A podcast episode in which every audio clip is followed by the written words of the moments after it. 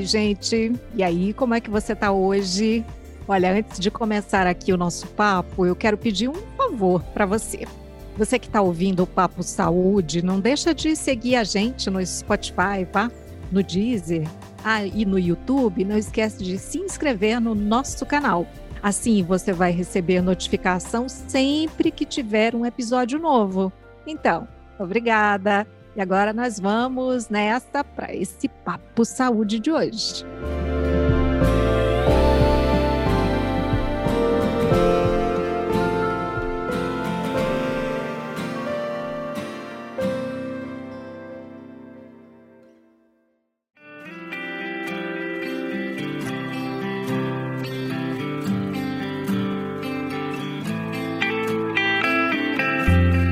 Eu já começo trazendo um dado para a gente refletir.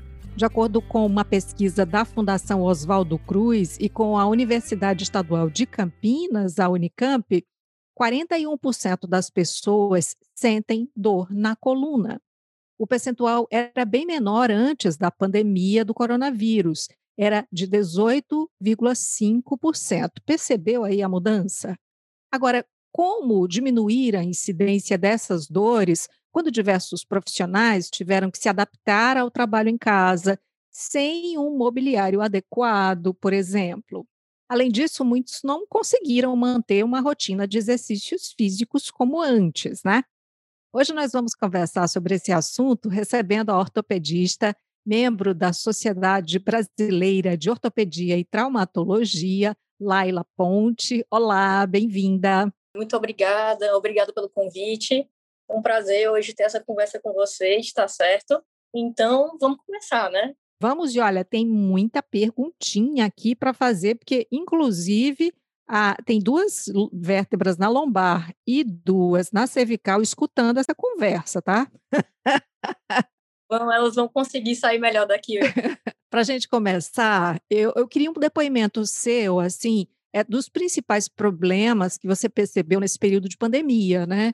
É, de fato, na sua percepção, no consultório, no atendimento que você faz, é, aumentaram as dores na coluna durante a pandemia? E assim, já aproveita e diz para a gente quais são os motivos pelos quais as pessoas estão procurando profissionais de ortopedia nesse momento. Com certeza, desde que começou a, a pandemia, né, que foi ano passado, realmente houve essa diferença, esse aumento, então o estudo realmente é correto a incidência de dor, principalmente lombar, né? A nossa coluna, eu acho importante falar para o ouvinte que a nossa coluna é dividida em colunas, que são a cervical, que é mais em cima, o meio, que é a torácica, a do final, que é a lombar, e o sacro, que é essa região da bacia. Então, a incidência de dor lombar aumentou bastante, tá certo?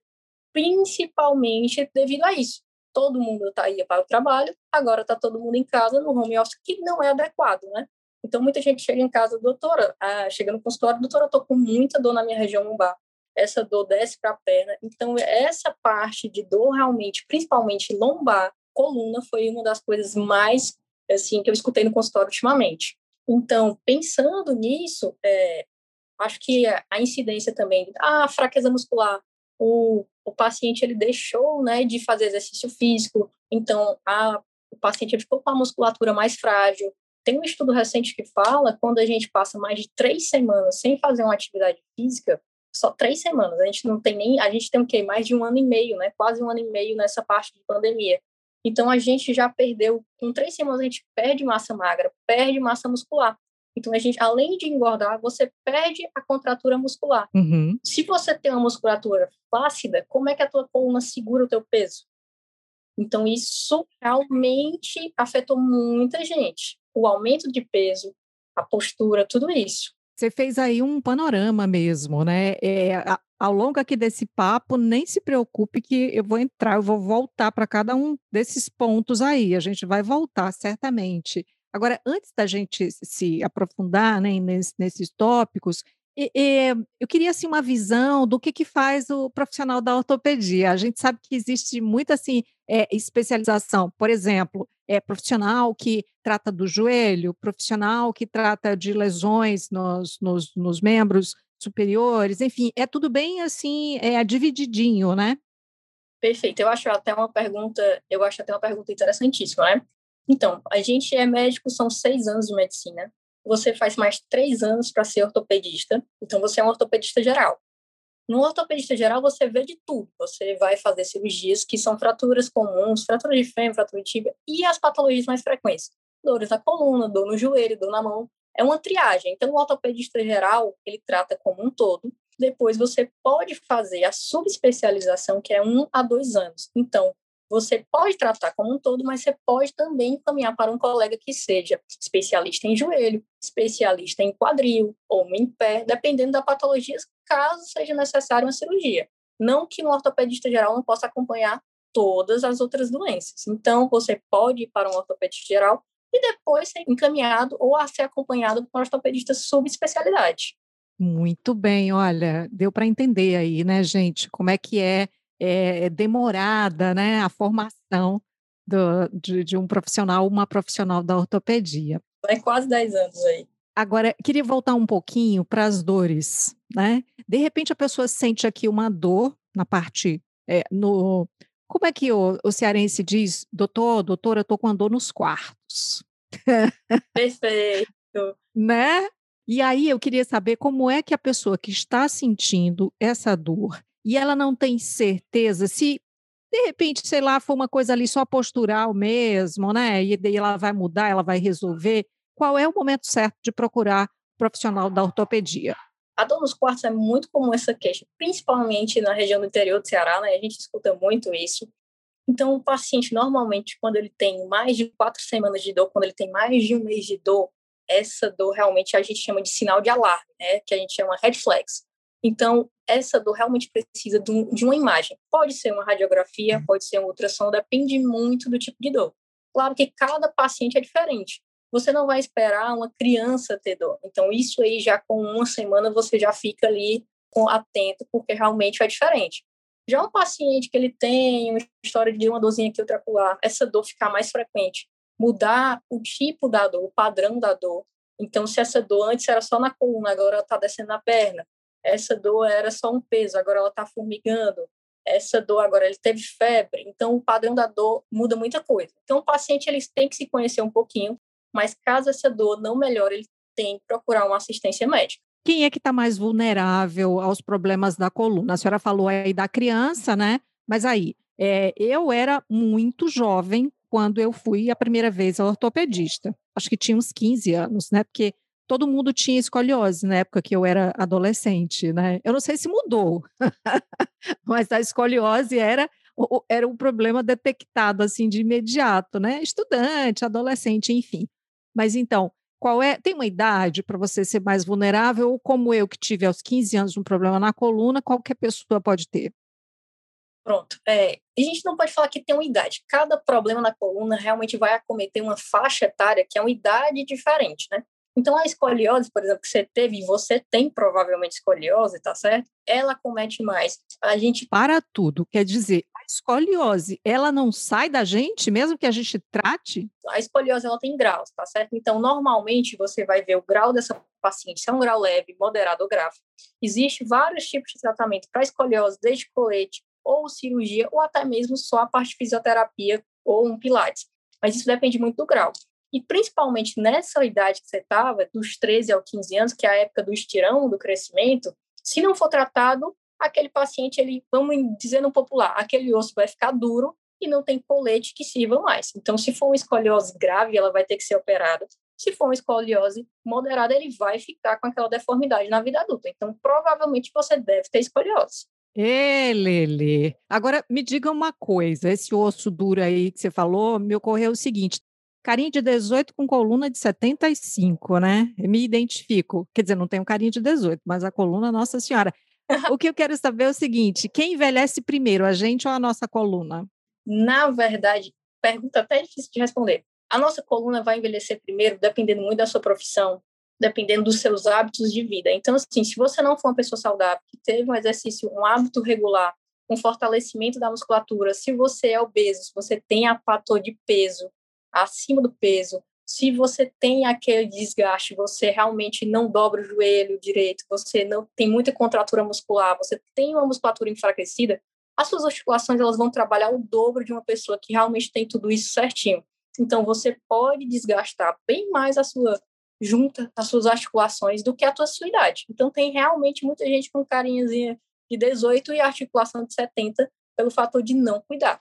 Minha gente, a, é, a gente falou da escoliose, daí eu lhe interrompi, e aí você não pôde continuar falando sobre os outros. É, é problema mesmo que a gente chama? É, né? Perfeito. Então, quais são os principais problemas na coluna, listando aí a partir da escoliose? A gente pensando né, na faixa etária de criança, a gente vai pensar realmente em escoliose, na cifose, tá certo? Que é quando a gente tem o curvo, né? Tem muita gente, ah, esse menino é corcunda. Então, isso a gente se chama de cifose. Isso é muito comum também na infância e se prolonga para a vida adulta, principalmente se a pessoa realmente não fizer um trabalho de alongamento, de fortalecimento da coluna. Um, quando você vai ficando mais idade, que vai aparecendo a idade aí dos 30 a 40 anos, a hérnia de disco, né, a famosa hérnia de disco, seria principalmente o acometimento da região, tá, da coluna. Hérnia de disco seria assim, falando bem no simples, tá certo? Seria quando a nossa musculatura está tão enfraquecida que a gente começa a formar os osteófitos, que são o quê? Então, aquele famoso bico de papagaio do paciente que ele é uma proeminência óssea que vai de um, de um osso da coluna para o outro da vértebra, tentando fazer com que a coluna fique retinha, que a gente vai perdendo a altura do longo do ano. Quando esse ossinho vai crescendo, que é o osteófito, que é o bico de papagaio, a gente vai tendo um aumento da, da, do osso na coluna e vai fazendo uma compressão. Então, a hernia de disco é um tipo de compressão do nervo, que é chamado da medula, tá certo, da coluna, da medula espinhal. A hérnia seria esse acometimento. Depois, a gente poderia pensar também um tipo chamado estenose, tá certo? Vertebral, que seria quando a gente tivesse vários é, artrose, que é o desgaste da coluna, e fazendo a compressão também do nervo. Então, seriam os principais fatores assim que vejo nas faixas etárias. Existe muito mais. A gente também tem que excluir pacientes com história de câncer, tá certo? Tem que sempre pesquisar é, história de câncer de mama, porque realmente a incidência de câncer de mama vem aumentando bastante. Então, o, o fator câncer também tem que ser excluído desses pacientes com dor crônica na região lombar.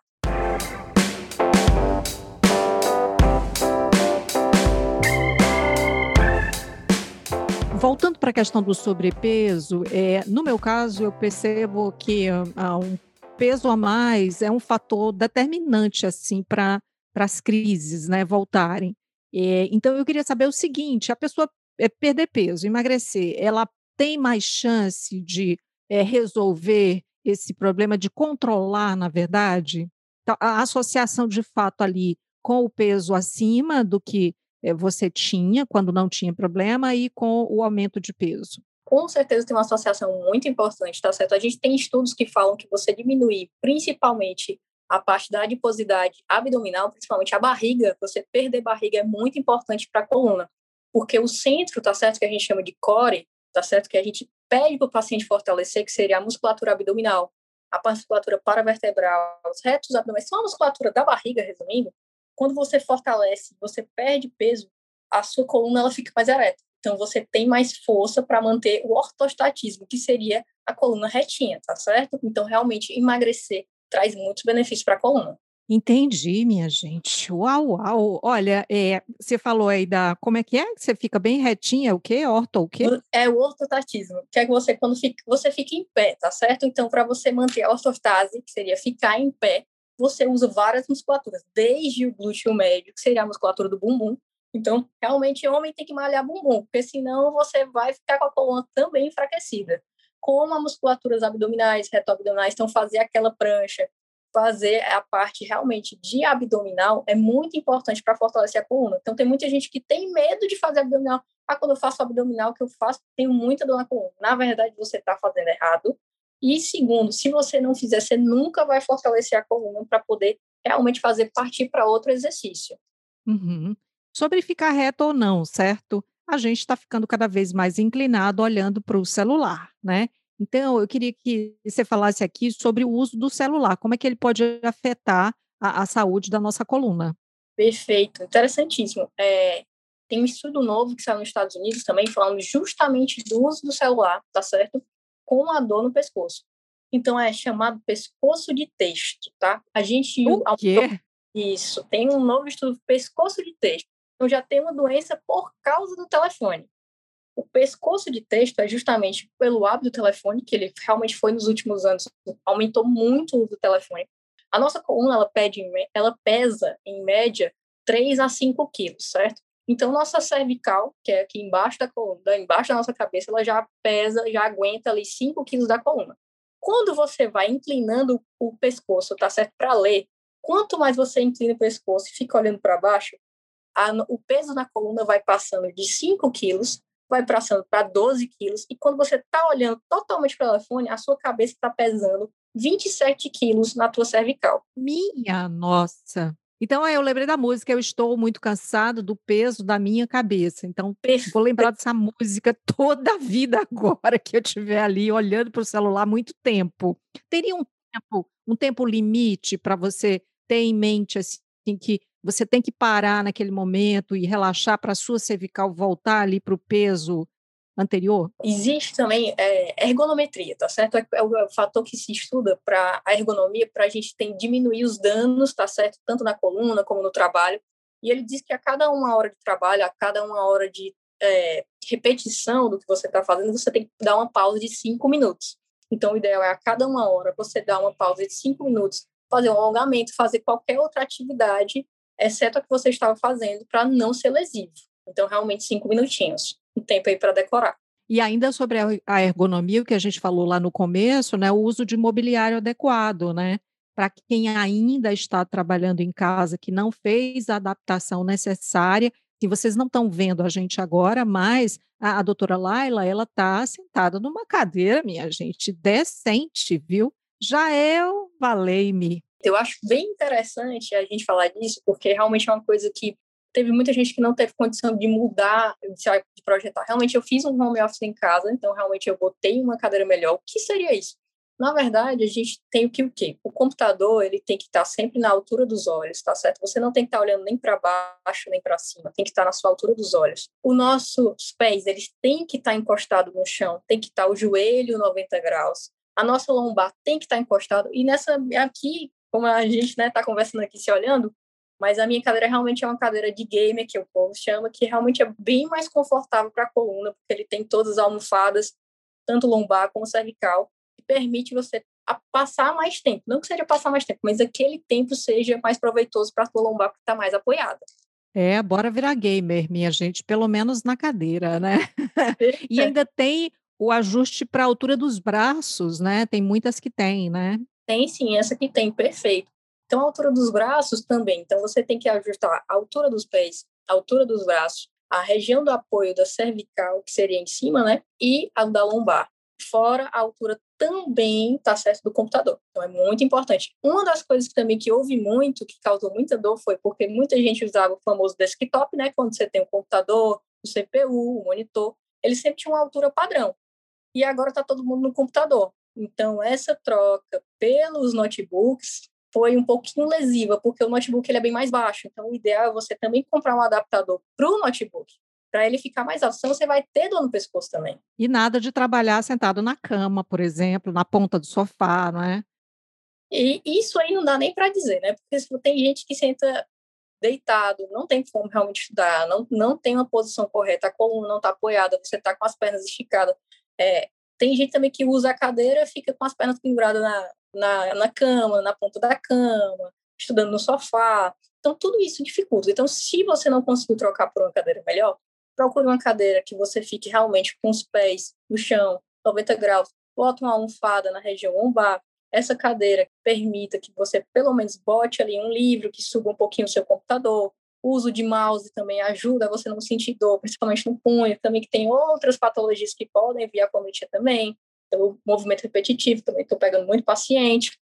Então, assim, você pode fazer adaptações simples com o que você já tem, mas que vai melhorar muito a tua vida. Já que você falou aí dos movimentos repetitivos, né, a famosa LER, né, lesão por esforço repetitivo, é para quem fica muito tempo no computador e usando, digitando, enfim, tem aquela, tem uns exercícios, né, de bolinha e tudo.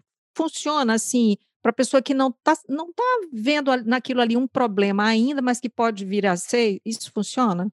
Funciona assim. É, se a gente pensar, se você tiver um cachorro e um gato em casa, você vai perceber que quando o cachorro levanta e o gato levanta, ele sempre se alonga, ele sempre se espreguiça, né? Então, uma uhum. das coisas que a gente tem que fazer bastante realmente é a parte do alongamento. Então, você se alongar durante o dia antes e depois, tá certo? Não ter movimentos bruscos, então você às vezes levanta de uma vez, o ideal é você alongar a coluna, gira para um lado, gira o quadro para o outro, é a mesma coisa que você faz quando você está fazendo uma coisa repetitiva. Então, se você está ali no computador usando o mouse, digitando várias vezes, você dá uma pausa, aqueles cinco minutinhos que você está lá, você vai dar uma puxada no punho, alonga seus dedos, alonga o cotovelo, eleva os braços, tá faz, leva, movimenta os ombros, rodando os ombros, tudo isso aí, junto com as bolinhas também vai o estímulo, tá certo? Diminuindo até a realmente o dano lesivo, que seriam várias patologias de tendinites, tendinossinovites, compressão de nervos, tá certo? Que podem causar patologias até cirúrgicas. É, aí já, é, eu acho que a gente não vai entrar nesse aspecto da cirurgia de quando precisa, porque é uma coisa que primeiro a pessoa tem que passar por um, por um profissional, uma profissional, receber o diagnóstico, e aí só a partir daí é que isso, essa fase de fato pode ser tratada, né? Perfeito. Então, realmente, assim, cada patologia tem um tratamento diferente. Então, você realmente, se tiver com a dor, você tem que se consultar. Você não pode guardar a doença. Eu sei que é um período ainda um pouquinho crítico, mas teve muita gente que atrasou seu tratamento, então tá com uma espécie de dor crônica, o que realmente atrasou por causa da pandemia, que não podia ir para o consultório, que não podia ir para uma emergência. Então, realmente, cada caso é diferente para tomar uma decisão. Ainda tem um aspecto que é o seguinte: tem algumas dores que a pessoa vai lá e toma e de modo inadequado, não aconselhado, né, toma ali um remédio para dor, cessa e ela vai deixando e aquilo vai ficando crônico. Agora, dor na coluna, chega um ponto que você não, você não toma nada porque não resolve, a não ser que seja a medicação adequada passada por um médico, né? A automedicação realmente é uma coisa perigosa, tá certo? É uma coisa danosa. O paciente pode ter também lesão em fígado, lesão em rim, fora diversas centenas de alergias que ele pode ter, e ele também vai achar uma coisa, nada passa minha dor. Na verdade, ele não está nem tomando a medicação correta e está achando que nada pode tratar ele. Saído um pouco dos motivos é, bem visíveis, né, bem aparentes, né, como a postura errada, né, e tudo que a gente já falou, falar um pouco do estresse. Porque é, eu sei que tem muitas situações que são gatilho para as crises na coluna, né? É, você fica no estresse e a gente está vivendo um momento de pressão muito grande, né? de todos os aspectos. Então, eu, como é que o estresse afeta a saúde da nossa coluna? É, a musculatura, ela pode ficar relaxada ou contraída. Quando a gente está dormindo, a nossa musculatura está toda relaxada. Ao acordar, a musculatura já fica mais contraída, que você começa a se movimentar. O fator de você estar tá estressado, você ter vários estresses durante os dias, né, que a gente costuma falar isso, a sua musculatura fica contraída. Ela pode gerar até uns pontos de tensão, tá certo? Que a gente chama de tender points. Esses tender points podem ser bastante dolorosos. Então, o estresse gera mais ansiedade. O fator ansioso piora muitas doenças que são chamadas fibromialgias, que têm os famosos tender points, que são os pontos gatilhos de dor. Então, tem muito paciente que realmente fica com pontos bem tensos, com a musculatura mais tensa. Então, a ansiedade e o estresse é um ciclo vicioso tudo isso aí vai gerando mais dor na coluna.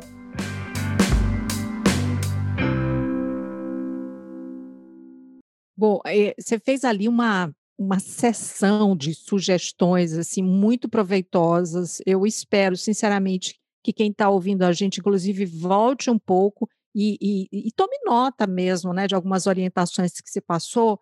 Mas eu queria justamente reforçar nisso, né, sobre orientações é, para deixar quem está ouvindo a gente é, mais é, preparado né, para perceber essas dores, mas principalmente para evitar dores na coluna. Isso para quem ainda não as tem, né, claro. Então, realmente, eu acho que para deixar de recado, a gente tem que falar adequar seu ambiente de trabalho com o ambiente de estudo, né? Tem muita gente que estuda também.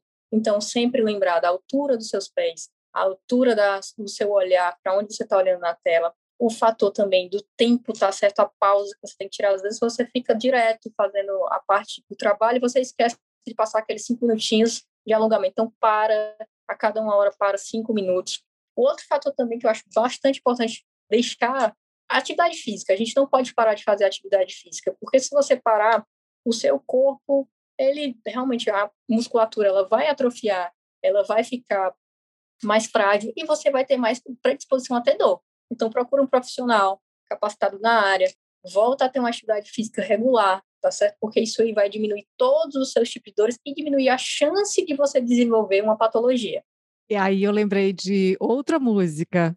Tudo é uma questão de manter a mente quieta, a espinha ereta e o coração tranquilo. Que associação, né? Perfeito. Escutei essa música ontem, por acaso. Perfeito.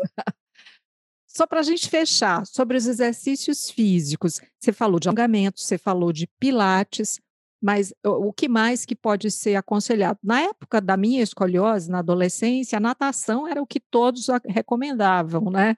Para os adolescentes, enfim. Quais seriam as recomendações para é, exercícios, assim, até em níveis de gradação mesmo, para quem não está fazendo ainda, quem vai fazer?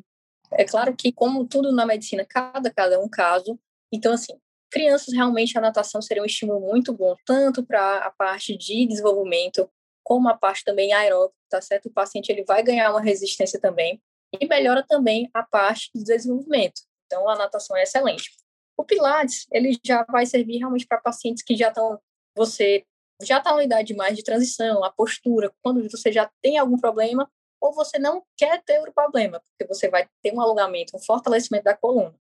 No geral, a hidroginástica também é muito bom para pacientes que têm alguma patologia na coluna já, como hernia de disco, como artrose, porque eles vão tirar o peso corporal. Uma pessoa que pesa 60 quilos, na água ela vai pesar 17. Então, você já tem uma melhora bastante, tanto do quadro doloroso, então você não vai ter uma atividade física que não te causa dor. A academia também pode ser excelente para vários tipos de público, mas a academia, o ideal é você ter um acompanhamento mais próximo. Então, você tem que avaliar o paciente para poder liberá-lo. E a fisioterapia, a gente usa mais assim, é um quadro de transição. O paciente, ele está com dor, ele vai para a fisioterapia, ele melhora no quadro, e aí a gente vai fazer a transição da fisioterapia para uma atividade de musculação. Lembrando que a caminhada, a parte da corrida, também é permitida. Então, se você tem um hernia disco, não significa que você nunca mais vai correr na vida, tá certo? Se você fizer uma corrida, mas você tiver com a sua musculação em dia, você vai poder correr. A gente hoje em dia não tem mais aquele conceito de tirar o paciente. Ninguém tira mais o paciente da atividade física. A gente tenta adaptar o paciente para ele continuar na atividade física. Perfeito. Olha, eu curti demais, aprendi muitas coisas, me assustei com algumas delas, especialmente com o peso da minha cabeça. Todo mundo se assusta. Bem interessante esse assunto. Sem dúvida. É, ué, Maísa, mas que peso da cabeça? Volta um tantinho aí que você ouve de novo. Eu fiquei chocada. Bom, doutora Laila Ponte, muito obrigada por esse papo, por esses esclarecimentos de hoje, por essa aula que você deu aqui para gente. Muito obrigada pelo convite. Qualquer dúvida, qualquer dúvida eu estou à disposição, tá certo? E é um prazer poder orientar as pessoas à atividade física, a melhorar a saúde, home office, entendeu? Então, assim, a gente da área da ortopedia é, tem muito prazer no que trabalha. Que bom.